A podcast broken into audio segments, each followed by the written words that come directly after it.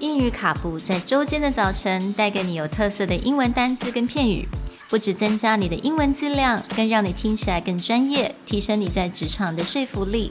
英语卡布早晨一杯知识加倍，English cappuccino, your morning cup of knowledge. Good morning, welcome back to English Cappuccino. And this week we're talking about fashion related words. 那这个礼拜我们就是来讲 跟时尚有关的单字。今天的单字又是来自法文的一个单字 ensemble。ensemble. It's usually referred to an outfit complete with accessories and jewelry and the whole look is called an ensemble.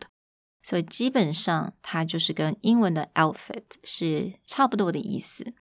So in Chinese，它其实就是整套你 outfit 的意思，整套套装的意思。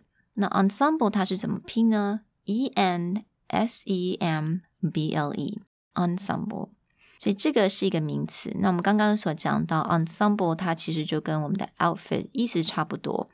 so in an ensemble, you may have a top or a blouse, jacket, um, a coat, pair of pants, skirt, dress, your shoes. Don't forget your shoes. We got a pair of boots or maybe a pair of stilettos.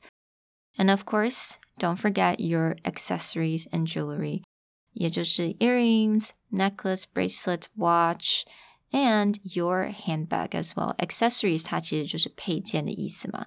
所以它也包括了你的包包啊，还有所有的饰品。So that makes your ensemble. What is your ensemble for today?